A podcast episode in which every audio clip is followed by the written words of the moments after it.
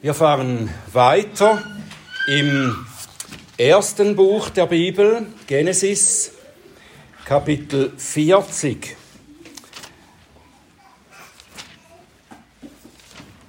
Genesis 40 und da lesen wir das ganze Kapitel, also Vers 1 bis 23. Und das ist das Wort Gottes.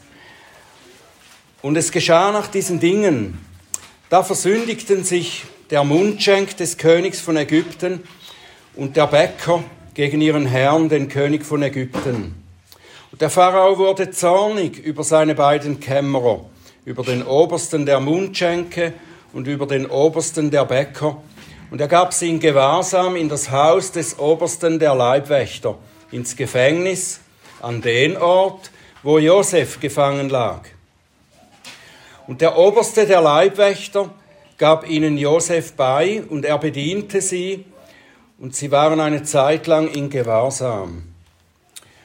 Und sie hatten beide einen Traum, jeder seinen Traum in einer Nacht, jeder mit einer besonderen Deutung seines Traumes, der Mundschenk und der Bäcker des Königs von Ägypten, die im Gefängnis gefangen lagen. Als Josef am Morgen zu ihnen kam und sie sah, siehe, da waren sie traurig.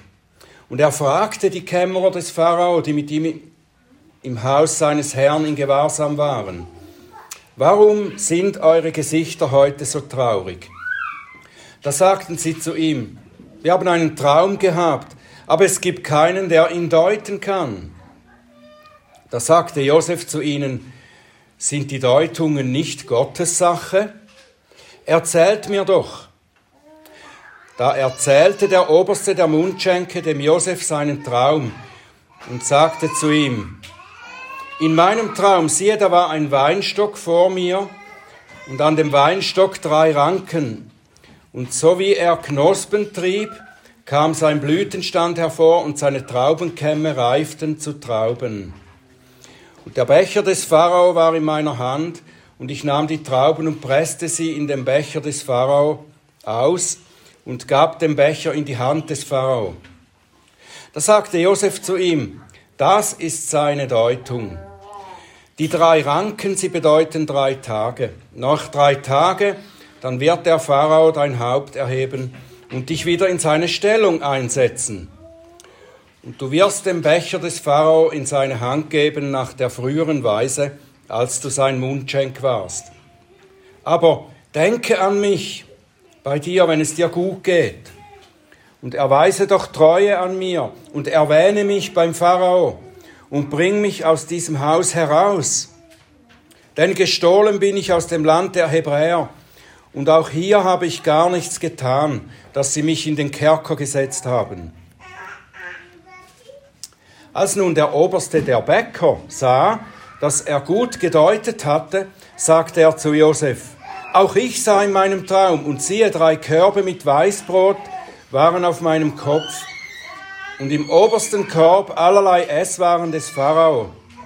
Backwerk und die Vögel fraßen sie aus dem Korb auf meinem Kopf hinweg. Da antwortete Josef und sagte, das ist seine Deutung. Die drei Körbe, sie bedeuten drei Tage. Nach drei Tagen dann wird der Pharao dein Haupt erheben und dich an ein Holz hängen. Und die Vögel werden dein Fleisch von dir wegfressen. Und es geschah am dritten Tag, dem Geburtstag des Pharao, da machte er für all seine Knechte ein Mahl. Und er erhob das Haupt des Obersten der Mundschenke und das Haupt des Obersten der Bäcker unter seinen Knechten. Und er setzte den Obersten der Mundschenke wieder in sein Schenkamt ein, als er den Becher in die Hand des Pharao gab. Den Obersten der Bäcker aber ließ er hängen, so wie es Josef ihnen gedeutet hatte. Aber der Oberste der Mundschenke dachte nicht mehr an Josef und vergaß ihn. Lieber himmlischer Vater, wir danken dir für dein gutes Wort. Wir danken dir für das, was wir lernen dürfen über dich und dein Heil. Und wir danken dir, dass du uns verstehen lassen willst. Bitte öffne du unseren Verstand, unsere Herzen, dass wir auch bereit sind, dein Wort anzunehmen, zuzuhören, was du zu sagen hast, dass wir es verstehen. Und hilf du mir, öffne du meine Lippen, dass sie dein Lob und deine Herrlichkeit verkünden. Amen. Das heutige Kapitel hat uns einiges über das Thema Hoffnung zu sagen. Wie Josef in der misslichen Lage, in, der, in die er hineingekommen ist, brauchen auch wir Hoffnung, um schwere Zeiten durchstehen zu können. Wenn uns Schweres trifft, wenn wir krank werden, wenn wir Verluste erleiden, wenn wir in Krisen irgendwelcher Art hineingeraten, dann strecken wir uns nach etwas aus, das uns Hoffnung verspricht. Sind wir ganz ohne Hoffnung, dann verlieren wir den Mut und den Antrieb, weiterzumachen, weiterzuleben. Woraus nährst du deine Hoffnung? Was ist es, das dir den Mut gibt, weiterzumachen, wenn du in Not oder in eine Krise gerätst? Oder wenn dein Leben einfach nicht so läuft, wie, wie es du dir gewünscht oder wie es du dir vorgestellt hast?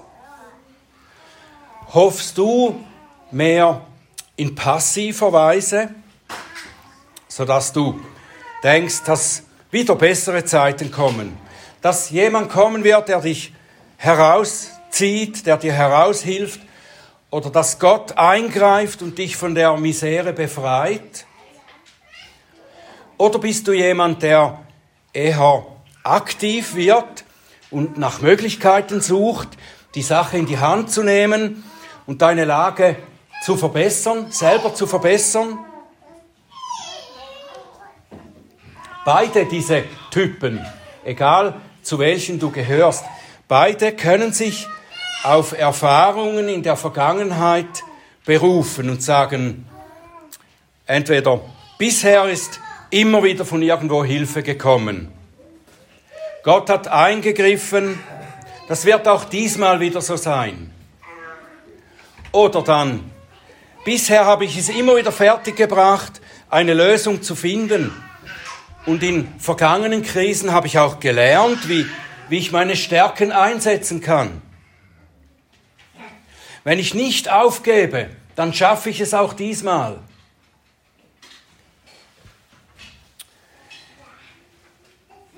Josef ist in einer so großen Not, wie sie wahrscheinlich nicht viele von uns erleben müssen. Er ist von seinen Brüdern verachtet, von seinem Zuhause verschleppt, von Menschen, denen er nur Gutes getan hat, verleumdet, ins Gefängnis geworfen. Er braucht Hoffnung für diese Situation. Und wenn er jetzt über sein Erleben in der Vergangenheit nachdenkt, dann kann er Mut gewinnen. Er könnte denken, ja, bis jetzt ist es immer wieder gut gekommen. Meine Brüder haben mich nicht umgebracht. Und die Ismailiter auch nicht. Und ich kam an einen Ort, wo ich mich hocharbeiten konnte, beim Potiphar. Und Potiphar hat mich jetzt auch nicht hinrichten lassen, sondern nur ins Gefängnis geworfen. Das heißt immer, etwas Gutes dabei gewesen. Es kommt sicher wieder gut. Auch hier im Gefängnis habe ich eine bessere Position jetzt bekommen. Es ist mir gelungen, die Gunst des Oberaufsehers zu gewinnen. Und ich bin, nachdem ich an einem Tiefpunkt ankam, bin ich immer wieder hochgekommen. Gott wird mich auch hier demnächst wieder rausholen, da bin ich mir sicher. Das ist meine Hoffnung. Es kommt aber vorläufig nicht dazu. Und darum braucht Josef etwas Größeres als die Hoffnung auf baldige Verbesserung seiner Situation. Die Befreiung aus diesem Gefängnis.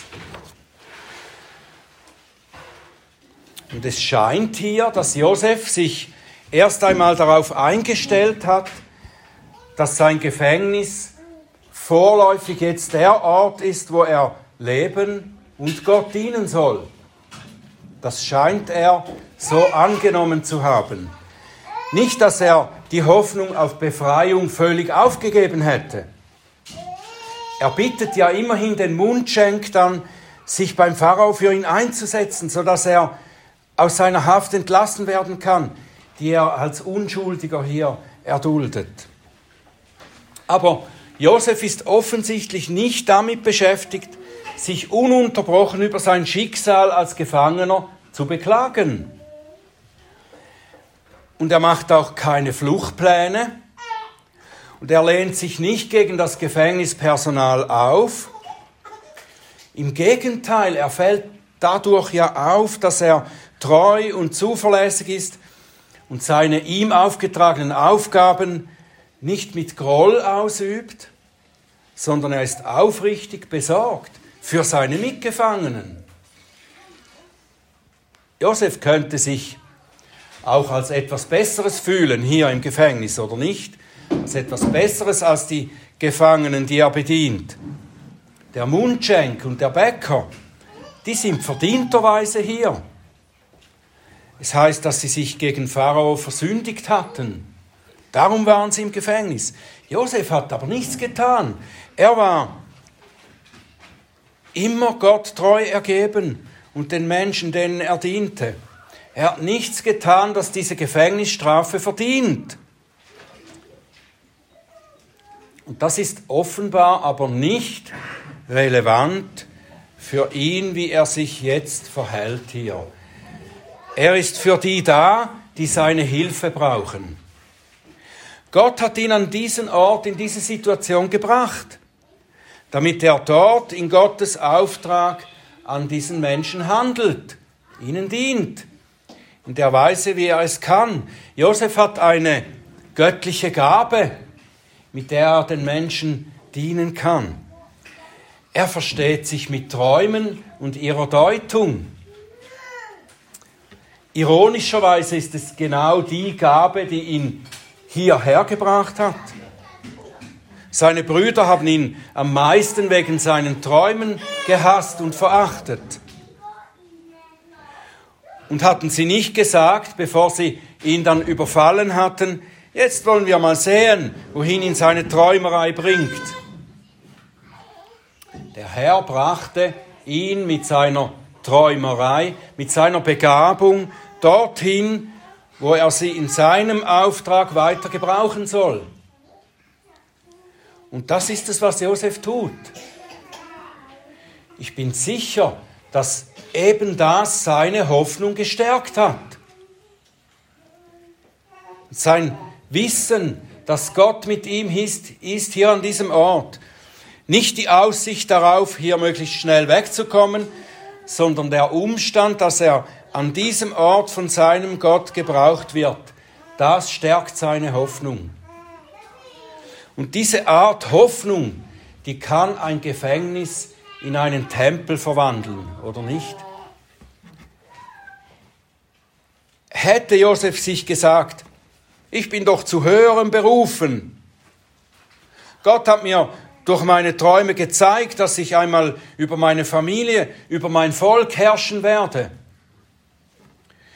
Mit diesem Gefängnis hier will ich nichts zu tun haben. Ich bin unschuldig hier und darum verweigere ich mich dieser ganzen Gesellschaft und allem, was damit zusammenhängt. Das hätte er sagen oder denken können. Wenn er das getan hätte, dann hätte er sich nicht nur gegen Gottes Plan mit ihm gestellt, sondern dann hätte er sich auch von dem Gewinn seines geistlichen Dienstes abgeschnitten. Von der Frucht seines geistlichen Dienstes hätte er sich abgeschnitten. Wenn du von Gott in eine schwere Sache geführt wirst, sei es eine Krankheit oder irgendetwas, das dich in deiner Freiheit behindert, oder deinen Wirkungskreis scheinbar einschränkt, dann bedeutet das nicht zwingend, dass du von Gott nicht mehr gebraucht werden kannst. Oft wird dadurch zwar der Bereich oder auch der Adressat deines Wirkens verändert, aber die geistliche Wirkung wird vertieft. Wenn wir das beherzigen, dann können wir dem Menschen gleichen, von dem es im Psalm 84 heißt, glücklich ist der Mensch, dessen Stärke in dir ist, in dessen Herz gebahnte Wege sind. Sie gehen durchs Tränental und machen es zu einem Ort der Quellen. Sie gehen durchs Tränental und machen es zu einem Ort der Quellen. Ich habe viele Male von Geschwistern gehört, dass sie krank wurden, dass sie ins Spital mussten und dann genau an diesem Ort, in dieser Situation, dass die Gelegenheit bekamen, das Evangelium zu bezeugen und dass sie ein Trost für andere Menschen sein konnten. Oder noch krasser, Christen, die wegen ihrem Glauben ins Gefängnis gesperrt wurden, wurden dort zu Evangelisten für ihre Mitgefangenen, die sie im freien Leben nie erreicht hätten. Allen voran Paulus, der Apostel, der auch geschrieben hat an die Philipper, dass diese Situation im Gefängnis ist zum, zum Guten ausgeschlagen. Er hat Gelegenheit bekommen, das Evangelium weiter zu verkündigen an diesem Ort. Und da sind Menschen zum Glauben gekommen, die er anders nie erreicht hätte. Ich habe es selber erlebt vor ungefähr elf Jahren. Da ist unter anderem, weil die Euro-Krise die finanzielle Einkommensquelle für unsere Gemeinde stark geschmälert hat. Da ist einfach ein Teil weggeschmolzen. Da musste ich neben meiner pastoralen Aufgabe, die meisten von euch haben das mitbekommen, musste ich einen zweiten Beruf noch ausüben und das für fast zehn Jahre lang. Und das fiel mir überhaupt nicht leicht. Es nahm mir viel Zeit vom Dienst für die Gemeinde weg und von anderen Diensten, die ich auch sonst noch tat. Und es war sehr mühsam, wieder in einen Beruf einzusteigen, den ich 20 Jahre nicht mehr ausgeübt hatte. Und es kam mir manchmal wirklich wie ein Gefängnis vor. Und ich haderte immer wieder einmal damit. Ich hatte doch lange dafür studiert, Pfarrer zu sein und jetzt war ich plötzlich wieder auf Feld 1 zurück und musste als Pfleger in einem Altersheim arbeiten, dazu noch unter dem Niveau meiner ursprünglichen Ausbildung. Aber ich merkte bald, dass der Herr mich in dieser Zeit auch an einen Ort gestellt hat, an dem ich das Evangelium zu Leuten bringen konnte, die ich in der Gemeinde nie erreicht hätte junge Mitarbeiter, alte Menschen, die vor, vor dem Tor zur Ewigkeit stehen. Ich konnte auch Gottesdienste im Altersheim halten oder an Abdankungen predigen. Ich konnte diese älteren Leute zu uns in den Gottesdienst einladen. Und wenn ich auch nicht mehr dahin zurück will, in diese Situation, da bin ich dem Herrn doch dankbar, dass er mir diese Möglichkeiten geschenkt hat und meinen geistlichen Dienst so ausgeweitet hat. Du magst in eine Lebenssituation geführt worden sein, die du absolut nicht magst. Es wäre vielleicht besser, wenn du schnell daraus entlassen würdest. Aber es wird dir doch helfen und deine Hoffnung stärken, wenn du dich nicht auf die unmittelbare Befreiung daraus fixierst. Suche in deinem Jammertal stattdessen die Möglichkeit, den Menschen um dir, um dich herum zu dienen, ihnen die Quelle des Lebens zu zeigen.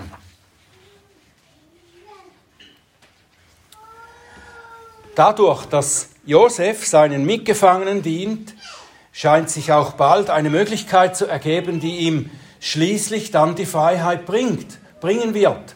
Einfach viel später. Der Mundschenk, dem er seine baldige Befreiung voraussagen kann, der kommt wieder direkt vor den Pharao und dem könnte er Josefs Situation schildern und um Begnadigung für den unschuldig Eingesperrten bitten.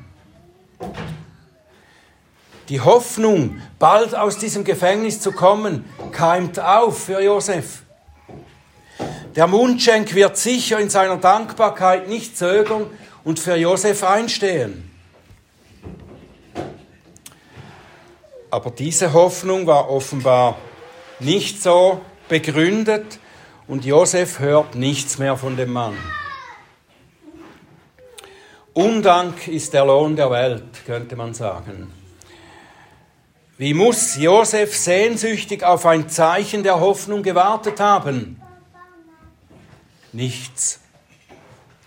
Hat Gott ihn auch vergessen? Wird er jemals seine Prophetie erfüllen, die er ihm durch seine Träume damals gab? Oder waren das Illusionen? Oder ist Gottes Wort doch nicht immer vertrauenswürdig? Was sollte Josef tun? Worauf sollte er sich innerlich einstellen jetzt?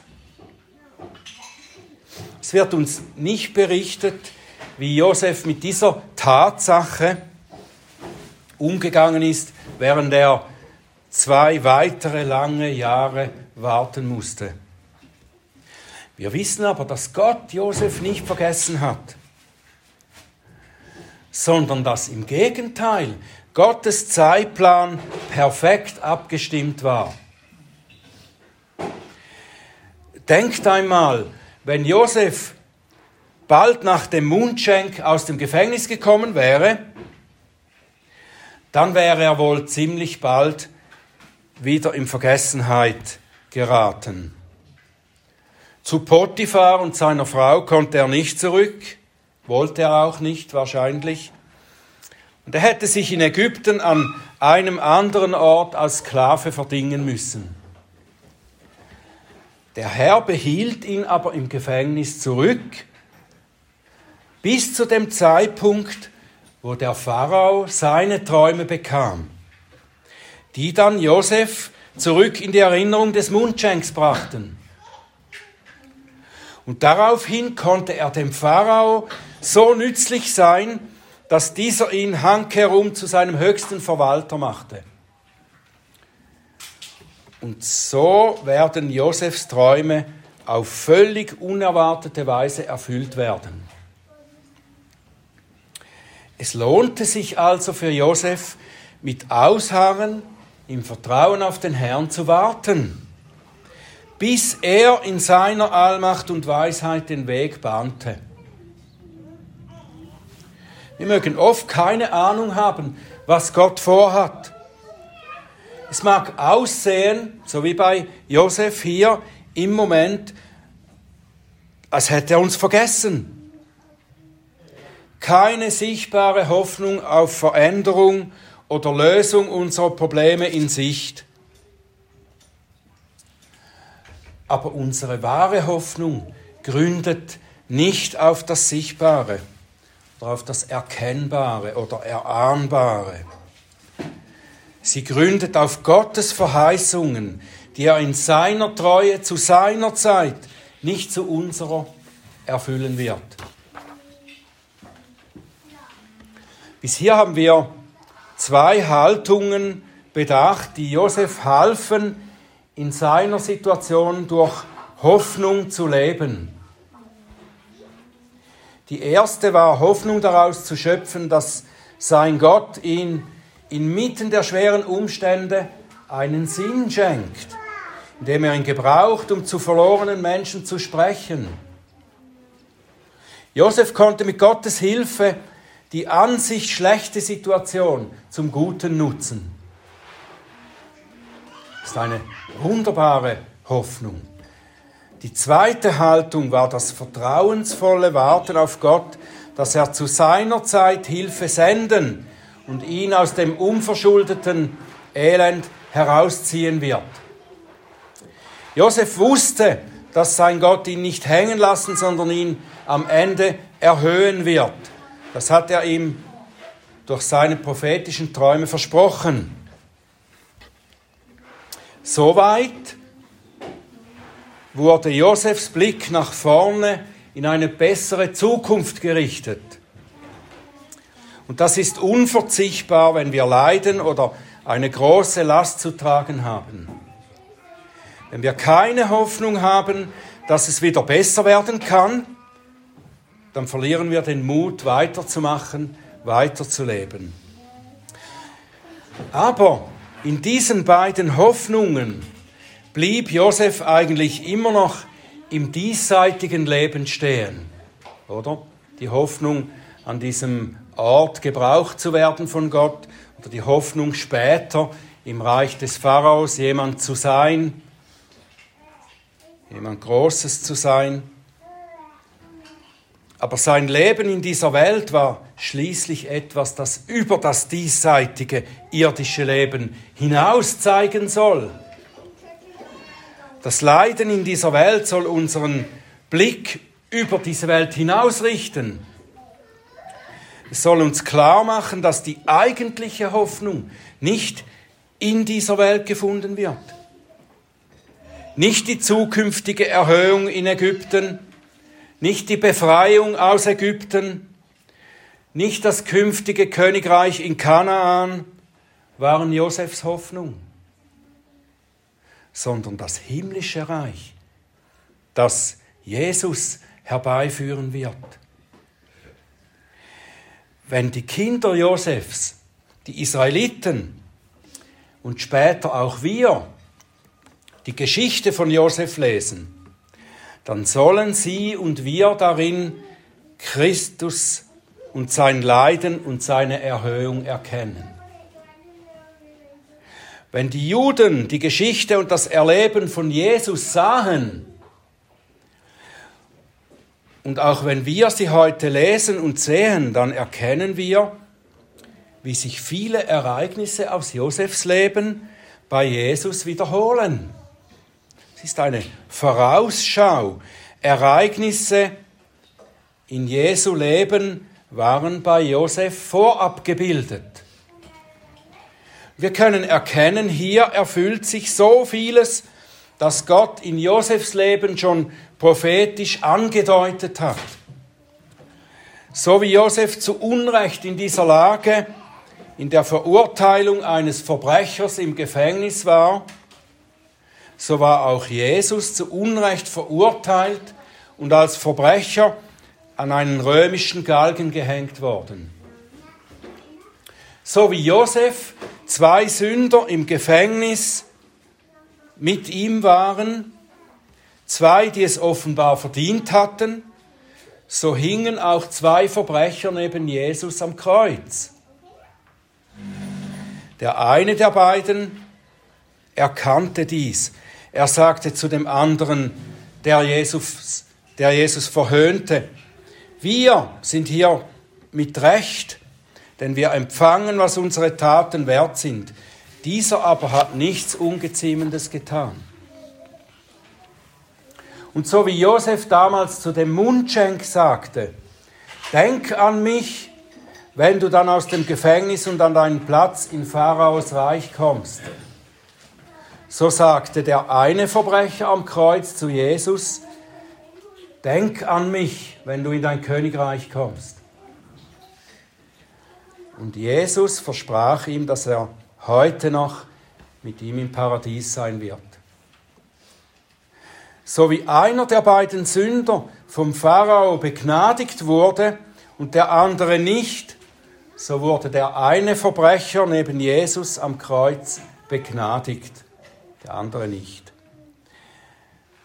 So wie Josef für den einen Sünder dem Mundschenk zum Heil ins Gefängnis gesandt wurde, so hing Jesus zum Heil des Verbrechers am Kreuz. Und nicht nur für diesen Verbrecher, sondern für uns alle, die an ihn glauben und durch diesen Glauben an ihn bitten, Herr, denk an mich, wenn du in dein Reich kommst. Und noch etwas. Dieses Denk an mich, das sagt Jesus auch zu seinen Jüngern und auch zu uns. Er sagt es denen, die er zum Abendmahl einlädt. Immer wenn ihr von diesem Brot esst und aus diesem Kelch trinkt, denkt dabei an mich. Und damit kehrt er die Bedeutung ja um. Josef sagte, denk an mich, um mir zu helfen. Jesus sagt, denkt an mich, wie ich euch geholfen habe, euch gerettet habe. Denkt an den, der euch durch seine Verurteilung, seine Gefangenschaft, seinen Tod und seine Auferstehung gerettet hat und euch vorausgegangen ist. Nicht wie Josef in eine irdische Königsherrschaft, sondern in das ewige Königreich des Himmels, in das wir ihm nachfolgen werden, wenn unsere Zeit hier in dem so dunklen Reich zu Ende ist. Das ist unsere eigentliche Hoffnung, die alle vorübergehenden Hoffnungen auf bessere Zeiten weit übertrifft. Und darum, so schreibt Petrus, 2. Petrus 1, 19, und so besitzen wir das prophetische Wort umso fester. Und ihr tut gut darauf zu achten, als auf eine Lampe, die an einem dunklen Ort leuchtet, bis der Tag anbricht und der Morgenstern in unseren Herzen, in euren Herzen aufgeht. Amen.